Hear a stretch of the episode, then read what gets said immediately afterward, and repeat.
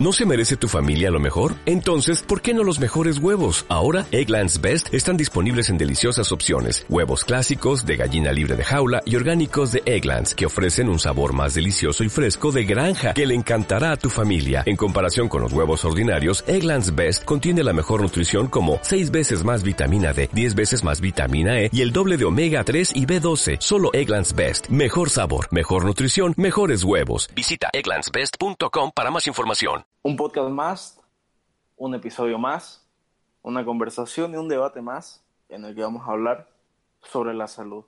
Algo tan controversial sobre lo que se dice que a veces es un derecho, eh, a veces es servicio y que al final el debate gira en torno al Estado como siempre, ¿no? Entonces, en esta ocasión nos vamos a encargar de desmitificar esto porque hay que ser claros en cuanto a eso, ¿no, Linera? Creo que el debate acerca de la salud, acerca si el Estado debería brindarlas, las empresas son mejores brindándolas, ha sido o es uno de los debates que va a seguir a través del tiempo y al que encontrar una respuesta desde el punto de vista liberal o desde cualquier otro punto de vista de la ideología política es un poco complejo, ¿no? Porque tenemos posiciones como los liberales clásicos que te dicen que está bien que el Estado se encargue de la salud, aunque sea hasta cierto punto, y ya otro tipo de, posturas como, no sé, los minarquistas que te dicen que, que no, que el Estado no tiene que hacerse cargo. Pero aquí ya desprendiéndonos un poco en este momento, al menos por mi parte, de hablar solo de ideología, irnos más hacia, eh, hacia la realidad, yo te pregunto, Callaú, ¿qué opinas? ¿El Estado debe hacerse cargo de la salud o no? Yo creo que depende de la coyuntura y de la realidad social del país sobre el que querramos implementarlo, o sea, siguiendo la línea de lo que decías de niveles prácticos, ¿no? A niveles ideológicos estamos, creo, en la misma sintonía, que no es un derecho, es un servicio, eh, y eso, eso sí tiene que ser trasladado en todo, en todo en todo plano, ¿no? El plano político real actual y plano ideológico. Eh, es decir, es un servicio brindado por el Estado, no puede ser un derecho, eso nunca. Ahora, lo que podemos analizar quizás es la viabilidad de mantener eh, el servicio de la salud público pagado por el Estado, a través de impuestos, por supuesto, pero eh, pagado o sustentado por el Estado en una eh, política de transición o las famosas políticas gradualistas, ¿no?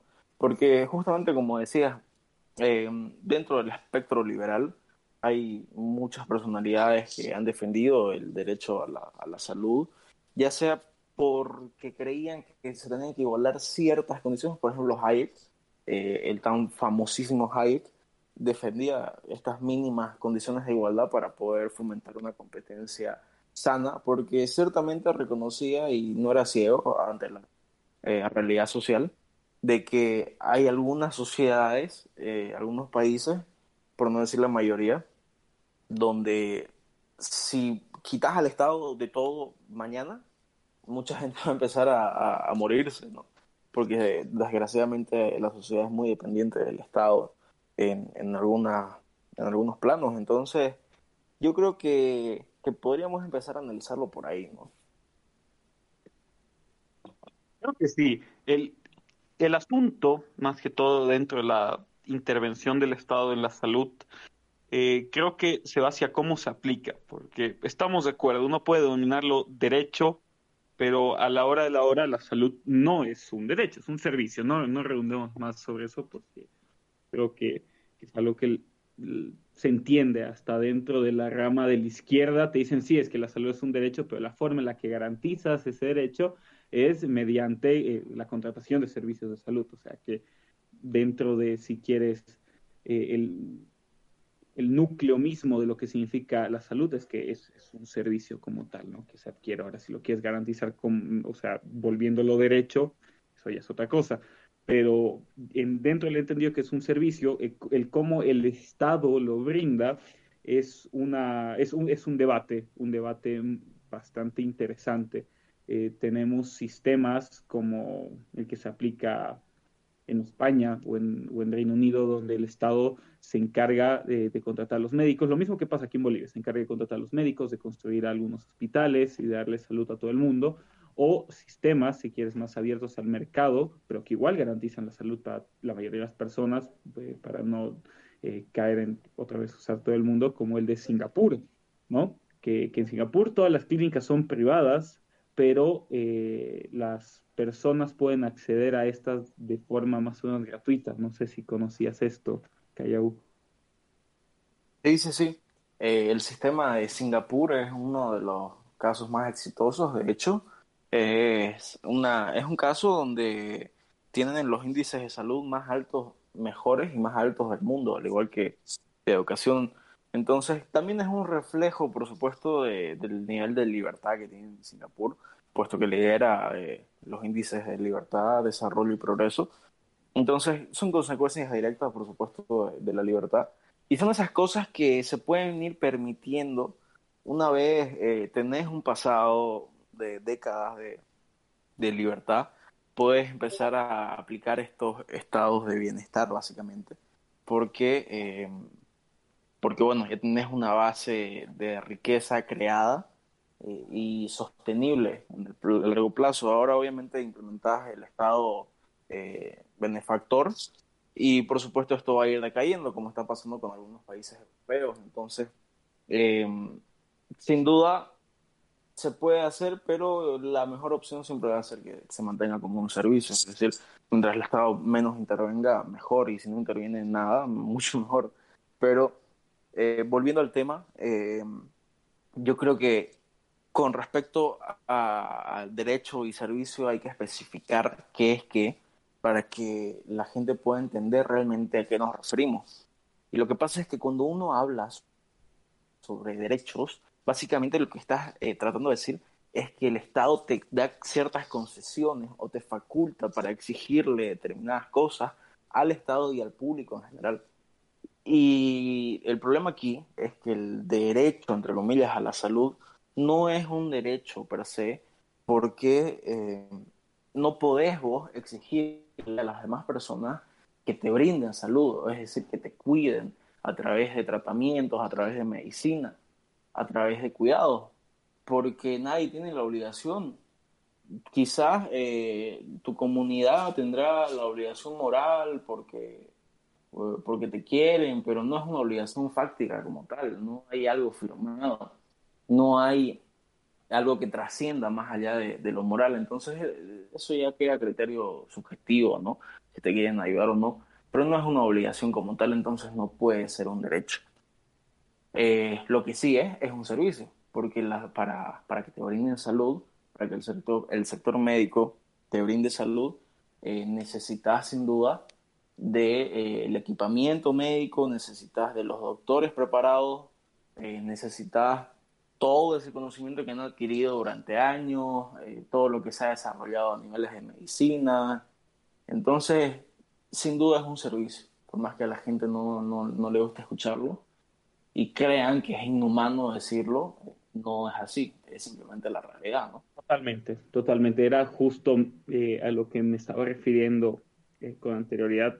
Claro está que, que, no es un derecho, o sea, tal vez ahondar un poco más en esto, me estaba resistiendo a ahondar un poco más eh, en su cualidad servicio-derecho, pero la salud como tal, sabemos que es un servicio, o sea, eh, necesitas pagarle a alguien, pagar el equipamiento, pagar o construir la infraestructura para que funcione.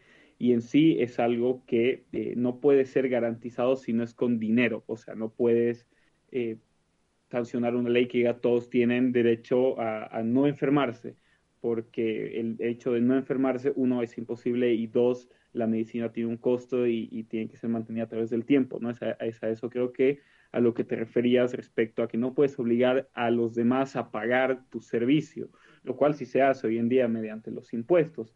Pero aquí yo quisiera plantearte que haya la idea de que la salud sí puede ser un derecho, que en sí tal vez esté pensando en voz alta, pero si tú estudias derecho, te lo pongo así, reconoces como Estado de que la salud es un servicio, pero objetivamente quieres garantizar el acceso a este servicio mediante el establecimiento de que todos tienen derecho a esto, ¿no podría verse a la salud como un derecho? Yo creo que la cuestión aquí es la legitimidad que tiene el Estado para poder imponer cosas o para poder decir qué es la verdad y qué tiene razón. Y no hay mucho que redundar. El Estado no tiene ninguna legitimidad para imponer eso. Es más, el Estado tiende a estar equivocado y viciado por naturaleza. Entonces, eh, que el Estado diga que algo es un derecho, no lo va a hacer. El papel aguanta todo y nuestro querido amigo Ugarte eh, lo dice siempre, ¿no? el papel aguanta todo. Y es muy cierto, es muy cierto porque eh, a niveles prácticos cuando vemos todo se puede positivar, o sea, cualquier tipo de, de, derecho se puede positivar y no por eso va a ser eh, realmente un derecho o una ley, por ejemplo, como decía Algernon Sidney, eh, lo que diferencia a un mero acto legislativo de una ley es que la ley es correcta y justa en todas sus formas y en todas las maneras en que se la mire. En cambio, un acto legislativo es el capricho de, de los legisladores y de quienes están en la Asamblea. Entonces, eh, esto sería lo mismo. Si se puede estipular, ya está estipulado, tampoco vamos, podemos negar la realidad, se puede estipular que, el Estado eh, pueda brindar el servicio de la salud de manera gratuita para eh, los beneficiarios. Nunca va a ser gratuito para el Estado y para, y para quienes pagan impuestos, que todos pagamos impuestos por si acaso, para quienes no la tienen clara, que nos están escuchando, todos pagamos impuestos de manera directa o indirecta. Entonces, eh, gratuito en los 360 grados, nunca. Gratuito para los beneficiarios, pues sí, aunque tampoco es tan así, ¿no? ¿Quién no ha ido a un hospital público alguna vez o ha tenido un familiar o ha escuchado? Igual siempre te van a, siempre vas a terminar gastando plata, siempre vas a tener que pagar alguna receta o alguna cosa. Así que gratis, gratis no es para nadie, ni para los beneficiarios, y mucho menos para el Estado, porque tiene que, contratar, aunque tenga los, eh, ¿cómo se llama esto? Los, hospitales públicos, los hospitales estatales, igual tienen que pagar. Tienen que pagar eh, instalaciones, tienen que pagar eh, a los profesionales, tienen que pagar la medicina.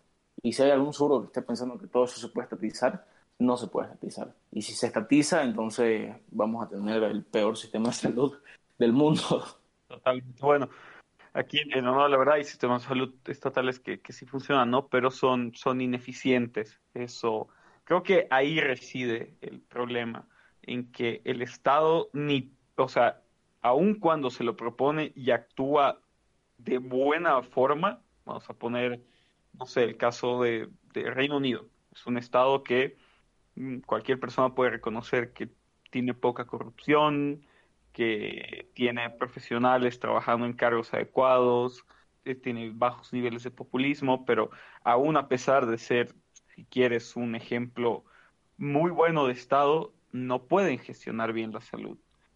O sea, hasta que aparecieron casos como Singapur, se creía que lo máximo a lo que se podía llegar era Reino Unido, un sistema de salud que era aceptable, pero no excelente en cuestión pública, ¿no? Pero luego llega Singapur, que agarra y pone sobre la mesa el, miren, aquí todo es privado, las personas pueden acceder a esto a través de los impuestos que pagan, pero e, eso es lo interesante en Singapur, que esos impuestos que pagan un porcentaje está destinado únicamente a salud.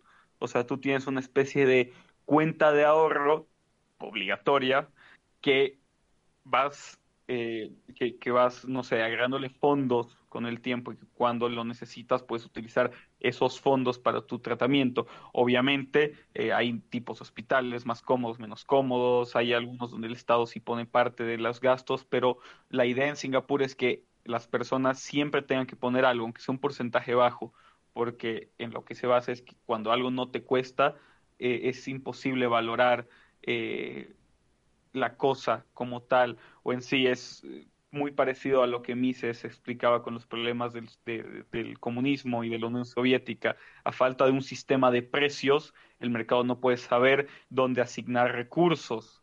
Lo mismo pasa con la salud y con la salud pública. A falta de que los individuos o los consumidores, mejor dicho, no tienen un sistema de precios, no saben cuánto cuesta realmente, eh, no pueden apreciarlo, no pueden asignarle los recursos, la importancia y, la importancia que realmente tiene, ¿no? Entonces ese es el, el asunto por el que Singapur destaca tanto. Tiene un muy buen sistema de salud, el mejor del mundo en realidad, lo pueden revisar en cualquier lista, y es apreciado porque la gente sabe cuánto cuesta. Te llega una factura donde el Estado te dice, ok, yo cubro el 80%, tú cubres el 20%, en otros yo cubro el 50%, tú cubres el 50%, dependiendo de tu nivel socioeconómico, ¿no? Entonces, creo que eso es bastante bueno, es un ejemplo claro a nivel mundial, mezcla muchas teorías liberales, este, lo que decía de Mises, hasta los vouchers de los que hablaba Friedman en su tiempo, eh, por lo tanto, a mí, a mí me, me, encanta, creo que deberíamos aplicar eso en Bolivia totalmente. Invito a cualquier persona que se haya quedado con la duda a, investigar un poco más de, de este sistema y volviendo a lo que decía antes, compararlo, ¿no? Tenemos un sistema que funciona muy bien versus el sistema público, Reino Unido, ok, también funciona bien, pero es tres veces más caro, no es tan bueno y su única bondad, por así decirlo, que no es bondad realmente, es decir que es público y da acceso a todos, ¿no? Pero eso son solo palabras eh, vacías, por así decirlo, cosas que son bonitas, pero a la hora a la hora no lo son. Claro, este, de hecho justo, me, justo mencionabas el tema de, la imposibilidad del cálculo económico y es un punto importantísimo dentro de la teoría liberal y aplica para todo, para todo lo que el Estado o para todo sector que el Estado quiera estatizar. Eh, aplica en, todo eso, ¿no? La imposibilidad del cálculo económico de Mises, que por cierto, eh, quienes nos están escuchando, revísenla, es uno de los argumentos más fuertes y más demoledores de lo, del socialismo que hay. Eh, pero volviendo al tema de la salud, eh, sí, justamente lo que sí, el tema de los vouchers, eh, porque bueno, prácticamente o sea, son vouchers lo que sucede en, Singapur. es bien interesante, es bien interesante, pero está de la mano y está muy ligado al tema de la bajísima y prácticamente nula corrupción que hay en Singapur, según los índices, por supuesto, ¿no? Y bueno, también la historia que tienen cuando mataron a más de corruptos y demás. Entonces, eh, claro, es, está, muy, está muy bueno. Quizás en, en Bolivia tendríamos que, aplicar un poco de la técnica de Singapur y, purgar unos cuantos corruptos, pero, pero, pero para aplicarlo realmente que sería complicado, porque ya tenemos la experiencia de las AFP, por ejemplo, que en cierta medida también son vouchers eh, para largo plazo son métodos de ahorro, ¿no? Y, tenemos, nos damos cuenta que el Estado, cuando le da la gana, prácticamente agarra y, le mete la mano a, los ahorros de la gente. Entonces, ya lo ha hecho acá, en Bolivia, y es segurísimo que, que esos vouchers también se aplicarían. Ahora, por supuesto que eh, está ya el, lado psicológico que también mencionabas, que sería bueno por una porque sería una medida y una manera de, ir haciéndole entender a la gente que tiene que, costarle algo, que no puede ser todo gratis.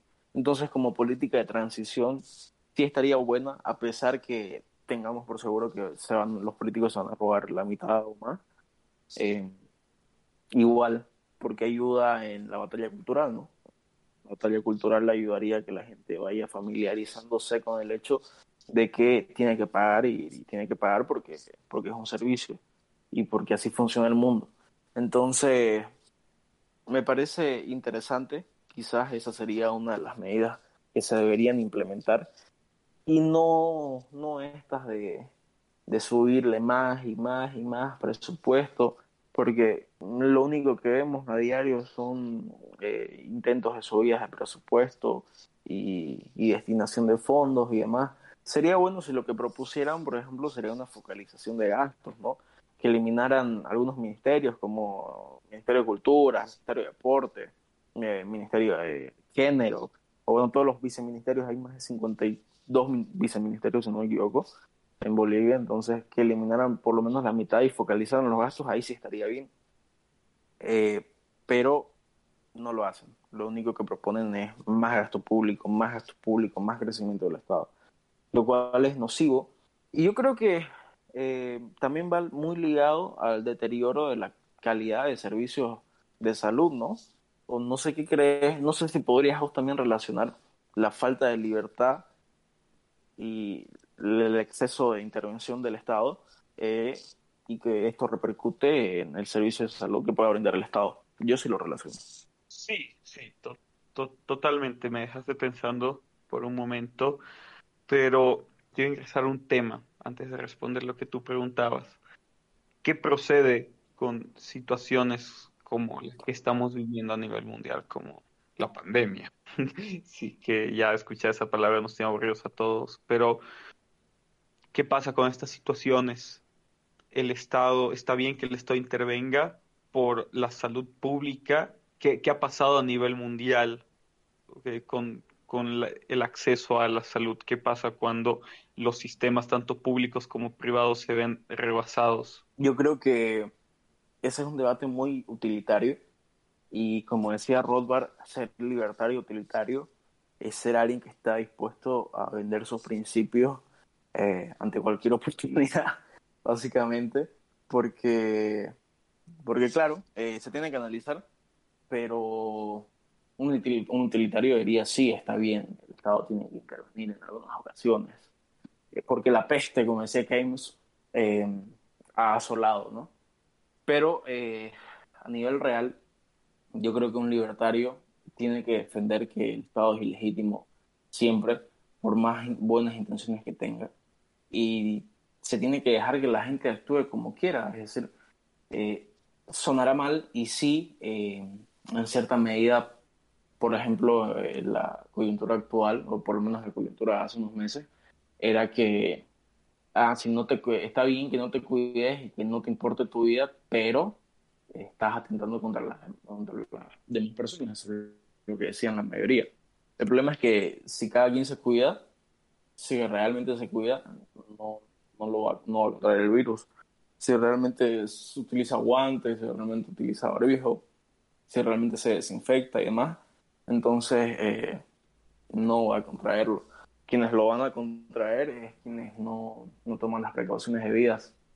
Y aún así ni siquiera es una, no ha sido una enfermedad a niveles porcentuales de grandes mortandades.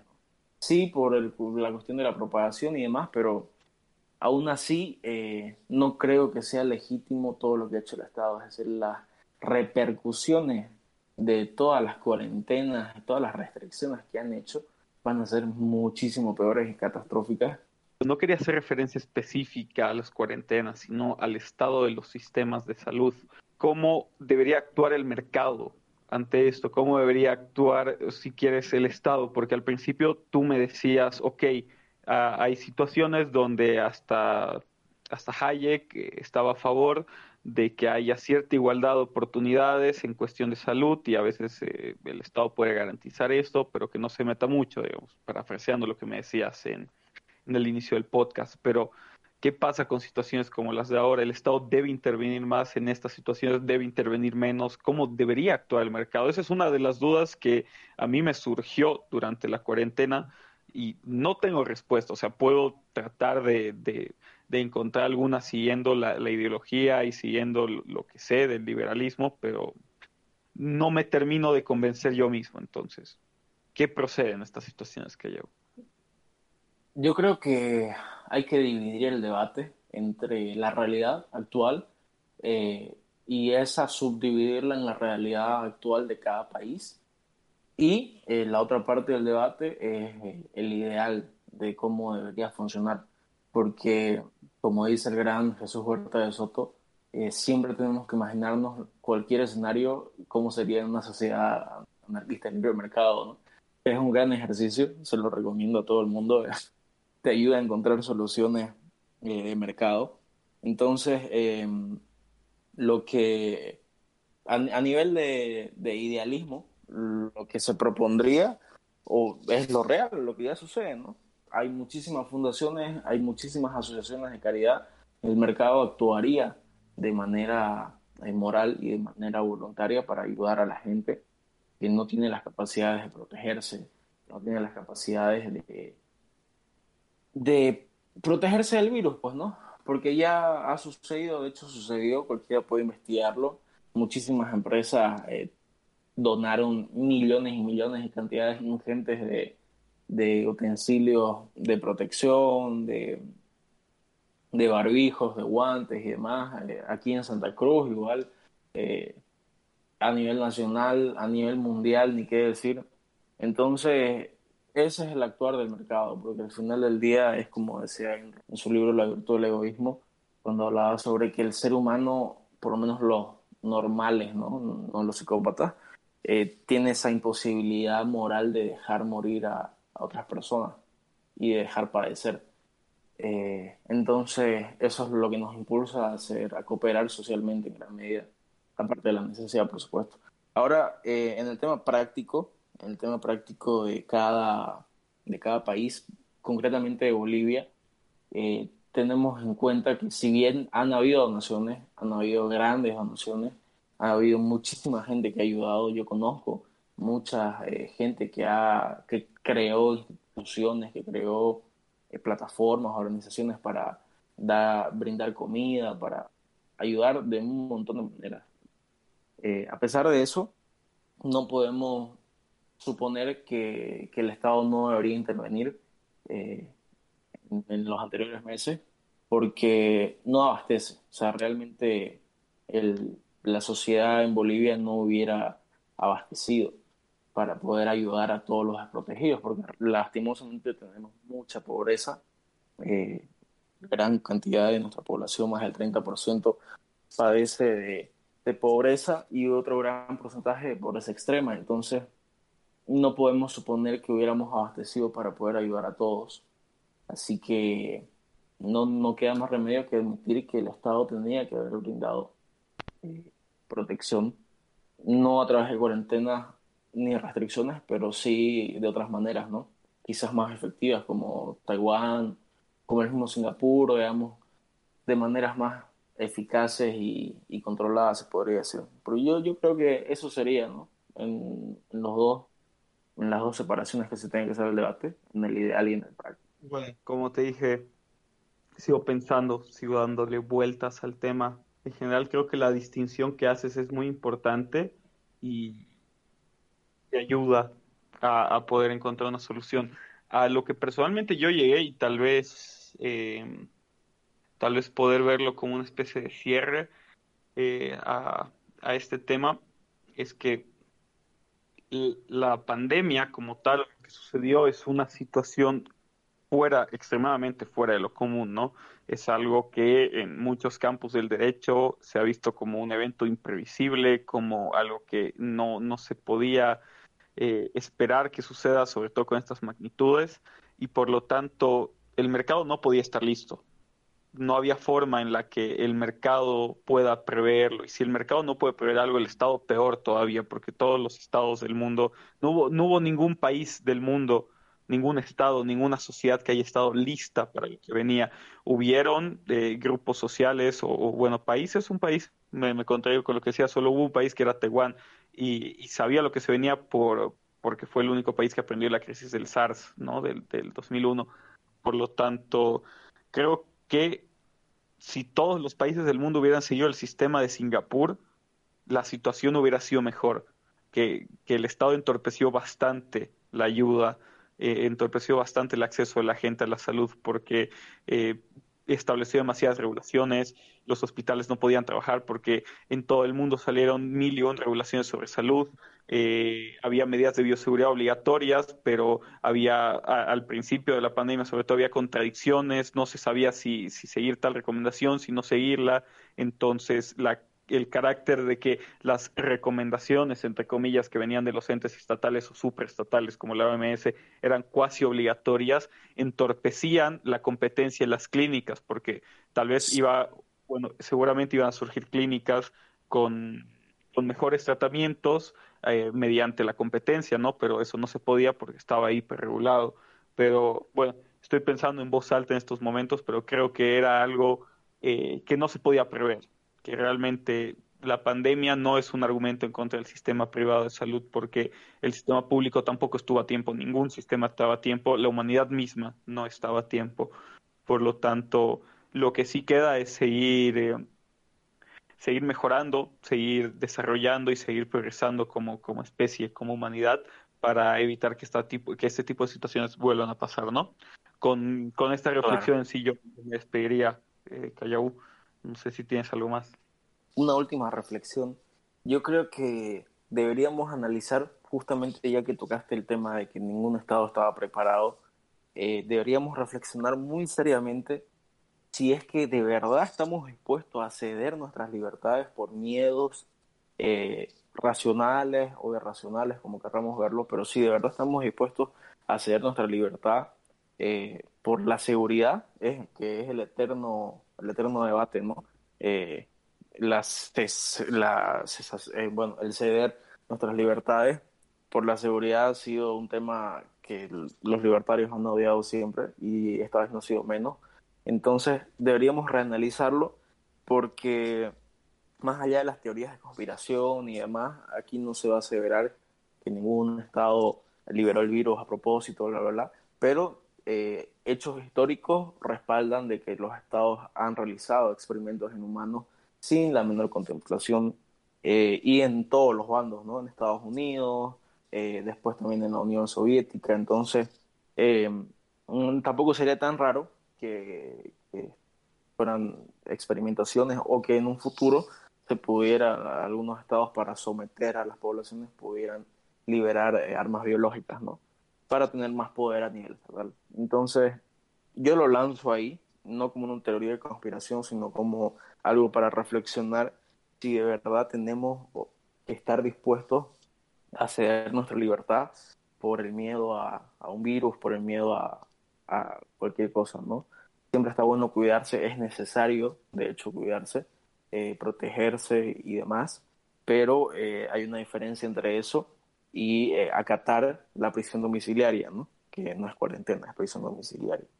Entonces, por mi parte, yo también me despido. Ha sido un gusto y muchísimas gracias a quienes nos han escuchado hasta ahora.